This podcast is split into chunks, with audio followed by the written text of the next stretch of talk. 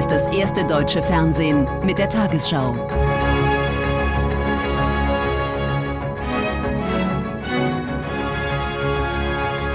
Heute im Studio Konstantin Schreiber.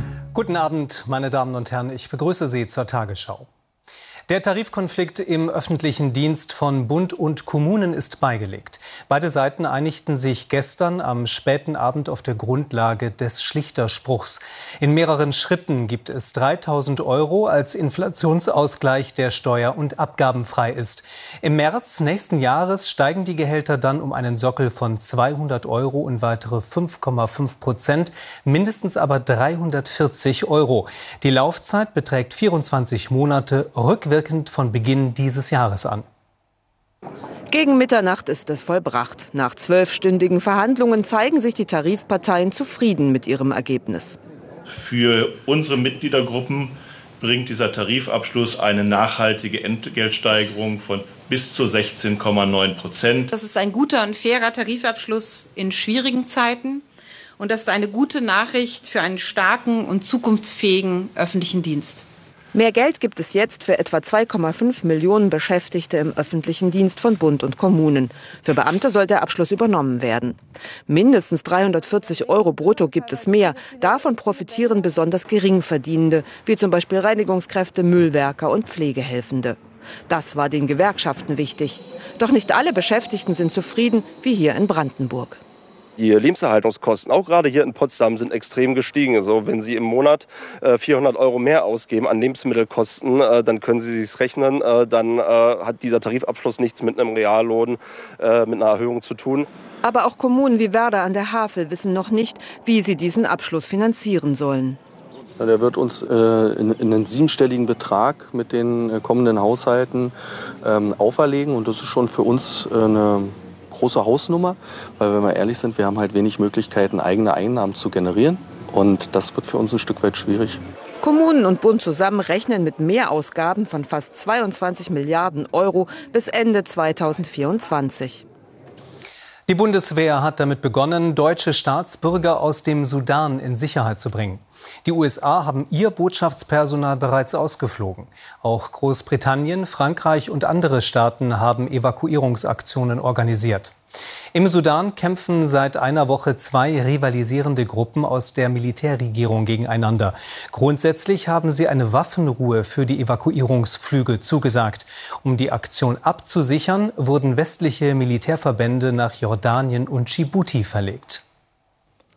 Diese Fotos veröffentlichten Auswärtiges Amt und Verteidigungsministerium heute auf Twitter. Zu sehen Vorbereitungen zur Evakuierung deutscher Staatsbürger aus dem Sudan. 1000 Bundeswehrsoldaten sind beteiligt. Die erste deutsche Militärmaschine landete kurz vor 16 Uhr in der Hauptstadt Khartoum. Die Mission war tagelang vorbereitet worden. Im Krisenreaktionszentrum des Auswärtigen Amts halten Mitarbeiter Kontakt zu Deutschen im Land. 300 Menschen sollen auf der Evakuierungsliste stehen. Am Mittwoch war ein erster Versuch gescheitert, da es noch keine Garantie für eine sichere Landung auf dem umkämpften Flughafen Khartoum gab. Hier sind sozusagen zwei Armeen unterwegs, hochgerüstet mit schwerem Gerät, die gegeneinander Krieg führen. Und da ist dann ohne eine Absprache mit beiden Kriegsparteien kein Einsatz möglich. Die haben zum Beispiel Flugabwehrraketen. Eigentlich braucht eine solche Mission ein Bundestagsmandat. In diesem Fall, sagt FDP-Verteidigungsexpertin Strack-Zimmermann im Bericht aus Berlin, gehe es zunächst auch ohne. Wenn Gefahr im Verzug ist, wenn es um das Leben von Menschen geht, können wir natürlich nicht erst hier zusammenkommen. Insofern gibt es immer Informationen, dass wir sozusagen vorab sagen, das, was getan werden muss, ist übrigens die Aufgabe der Exekutive. Das ist dann auch zu tun. Und dann wird eben entsprechend dieses Mandat im Nachhinein mandatiert. Die USA hatten ihr Botschaftspersonal und dessen Familien bereits zuvor evakuiert, wie Präsident Biden und Außenminister Blinken auf Twitter bestätigten. Der britische Premier Sunak gab ebenfalls bekannt, dass die Rettungsmaßnahmen seines Landes abgeschlossen seien. Auch andere Staaten haben ihre Bürger aus Sorge vor den Kämpfen im Sudan aus dem Land geholt. Im Osten der Hauptstadt Khartoum, einer der letzten Bäckereien. Noch können sie Brote in den Ofen schieben. Der Andrang ist groß. Doch Wasser, Mehl und Strom werden knapp, so wie in vielen anderen Städten des Sudan. Dieser Krieg hat die Sorgen der Menschen vergrößert. Der Krieg wurde den Menschen aufgezwungen. Hoffentlich werden bald alle Gegenden zur Ruhe kommen. Doch danach sieht es nicht aus. Seit einer Woche liefern sich Armee und die paramilitärische Gruppe RSF heftige Kämpfe in Khartoum und in weiten Teilen des Landes. Eigentlich führten Militärchef al-Burhan und RSF-Milizenchef Hemeti das Land seit ihrem Militärputsch vor zwei Jahren gemeinsam. Ein Auslöser der Krise, um den Weg für eine zivile Regierung zu ebnen, hätte die RSF der Armee unterstellt werden müssen. Da sich beide nicht über das Oberkommando einigen konnten, hat ihr Machtkampf zu dieser Staatskrise geführt. Die Kämpfe treffen das Land schwer. Tausende Menschen, die verletzt sind, bekommen keine Hilfe. Viele Krankenhäuser sind geschlossen. Es fehlt an Medikamenten, Strom und Personal. Es wird zur Katastrophe kommen. Während wir arbeiten, schwirren die Kugeln über unsere Köpfe. Das Personal ist vor Angst wie gelähmt. Viele Mitarbeiter haben das Krankenhaus verlassen und sind in Nachbarhäuser gerannt, um Schutz zu suchen. Auch aus der Bäckerei sind viele Arbeiter geflohen. Lange können sie ihr Geschäft nicht mehr offen halten, denn ihre Vorräte werden knapp. Noch vorgestern hatten beide Machthaber den Menschen im Sudan wieder eine Waffenruhe versprochen. Wieder wurde sie gebrochen. Die Kämpfe gehen weiter. In der Ampelkoalition zeichnet sich eine Annäherung bei der Kindergrundsicherung ab. Die verschiedenen Unterstützungszahlungen für Kinder in bedürftigen Familien sollen zu einer einzigen Leistung zusammengefasst werden, um die Anträge zu vereinfachen. Bislang hatte Familienministerin Paus von den Grünen dafür 12 Milliarden Euro veranschlagt, was Finanzminister Lindner von der FDP als überhöht zurückwies. Nun ließ Paus im ARD-Bericht aus Berlin Kompromissbereitschaft erkennen. Hier wird geholfen bei Bauchschmerzen und anderen Sorgen oder wenn Kinder hungrig in die Schule kommen. Die Schulkrankenschwester arbeitet unbürokratisch. Niemand muss ein Formular ausfüllen. Ein Pilotprojekt in Berlin-Lichtenberg. Für die Schulleiterin ein Traum. Ich bin der Meinung, in einem Land wie Deutschland müsste es so sein, wenn wir sehen, die Kinder brauchen Hilfe, dass wir den Kindern auch helfen können. Und das bewegt mich total. Also das ist, es schränkt uns extrem ein. Also dieser ganze Wust an, an, an Bürokratie. Denn oft rufen arme Familien Hilfen gar nicht ab. Anträge sind sehr kompliziert. Die Bundesregierung will deshalb die Kindergrundsicherung einführen, Leistungen bündeln, unbürokratischer helfen, so steht es im Koalitionsvertrag. Aber was darf es kosten? 12 Milliarden Euro hatte die Bundesfamilienministerin geschätzt. Auf dieser Maximalforderung besteht sie heute im Bericht aus Berlin nicht mehr. Es gibt auch jetzt äh, Gespräche natürlich auf Ministerebene. Ich führe auch intensive Gespräche mit dem Kanzler genau zu dieser Frage. Machen wir genau das, uns zu nähern, was eben alles Teil der Kindergrundsicherung sein muss, damit wir eben nicht lauter versprenkelte Leistungen haben, wo keiner mehr den Durchblick hat. Der Koalitionspartner FDP bezweifelt, dass weitere Transferleistungen eine gute Idee sind. Es sei bereits viel geschehen, das Kindergeld erhöht und das Bürgergeld eingeführt worden. Diese Hilfen müssten aber auch abgerufen werden. Zwei bis drei Milliarden Euro erwarten meine Expertinnen und Experten, würden zusätzlich an Hilfen für Familien ausgezahlt werden, wenn wirklich alle das bekommen, was ihnen zusteht.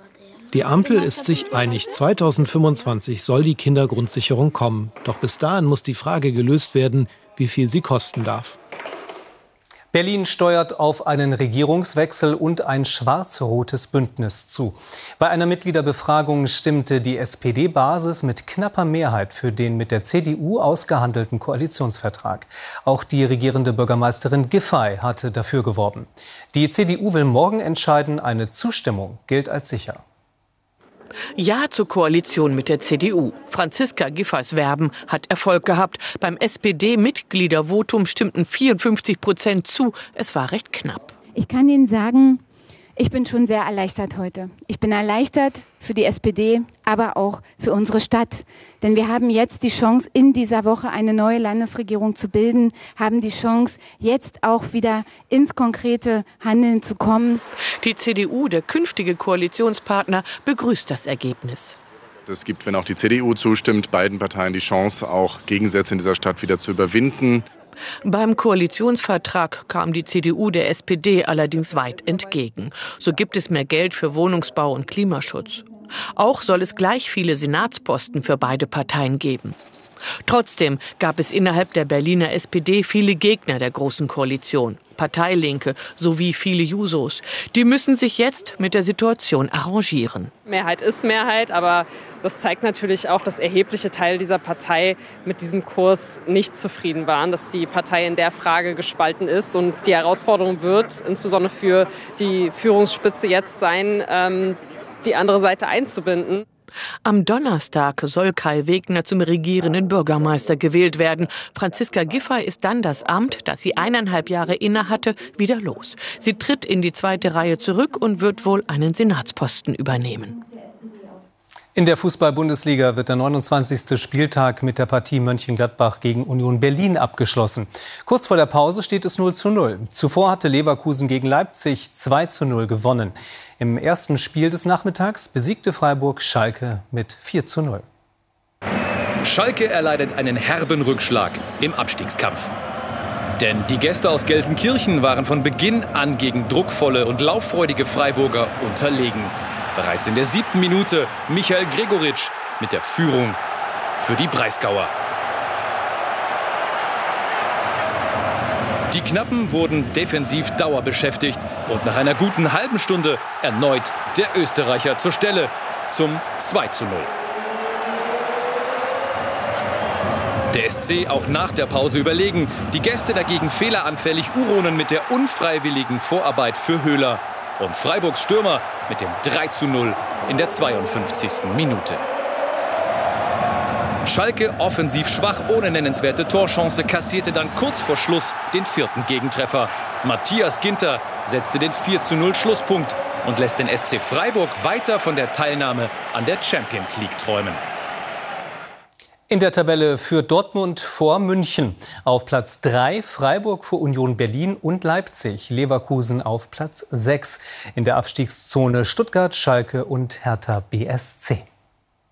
Das Team von Trainer Tommy Stroth hat im Champions League Halbfinal-Hinspiel der Frauen den besseren Start. Der VfL Wolfsburg in Grün mit dem langen Ball auf Jonsdottir. Die legt auf für Eva Pajor. 1 zu 0, 19. Minute die Führung. Nur fünf Minuten später, Arsenal ist um Ruhe bemüht und dann das. Raffaele mit einem Komplettaussetzer.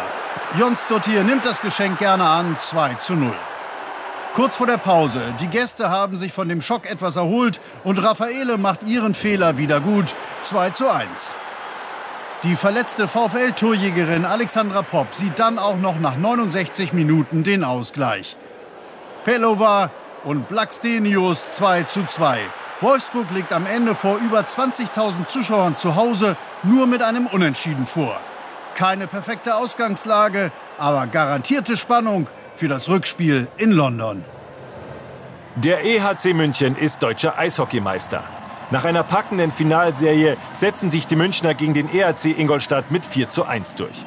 Bis neun Minuten vor Schluss steht es 1 zu 1. Dann nutzt München eine Überzahlsituation aus. Andreas Eder mit dem 2 zu 1. Ingolstadt nimmt den Torwart raus, aber den letzten Treffer erzielt der Münchner Philipp Wareika. München gewinnt 3 zu 1. Der EHC feiert zum vierten Mal die deutsche Eishockeymeisterschaft und seinen Trainer Don Jackson. Seltener Gast in der Lübecker Bucht. Vor Travemünde hat am Wochenende ein Delfin für Aufsehen gesorgt. Vor einem staunenden Publikum sprang das Tier immer wieder aus dem Wasser und drehte seine Pirouetten. Von Scheu war wenig zu spüren. Zuletzt war vor fünf Jahren ein Delfin in der Lübecker Bucht gesichtet worden. Und nun die Wettervorhersage für morgen, Montag, den 24. April. Eine Tiefdruckzone verlagert sich von West nach Mitteleuropa und sorgt für wechselhaftes, windiges und nasses Wetter. Heute Nacht ziehen von Südwesten teilweise gewittrige Regenfälle nordostwärts, in der Südwesthälfte vereinzelt mit Sturmböen. Morgen setzt im Westen und Nordwesten länger andauernder Regen ein, sonst gibt es neben einigen Wolken und Schauern immer wieder Sonnenschein. Heute Nacht Tiefstwerte von 11 bis 4 Grad. Morgen werden im Nordwesten 9 bis 12, sonst meist 13 bis 18 Grad erreicht. Am Dienstag typisches Aprilwetter mit Regen und Graupel, im höheren Bergland auch Schneeschauern, aber auch Sonnenschein. Am Mittwoch in der Mitte und im Westen meist trocken, sonst weiter wechselhaft. Am Donnerstag Sonne, Wolken und nur noch vereinzelt Schauer.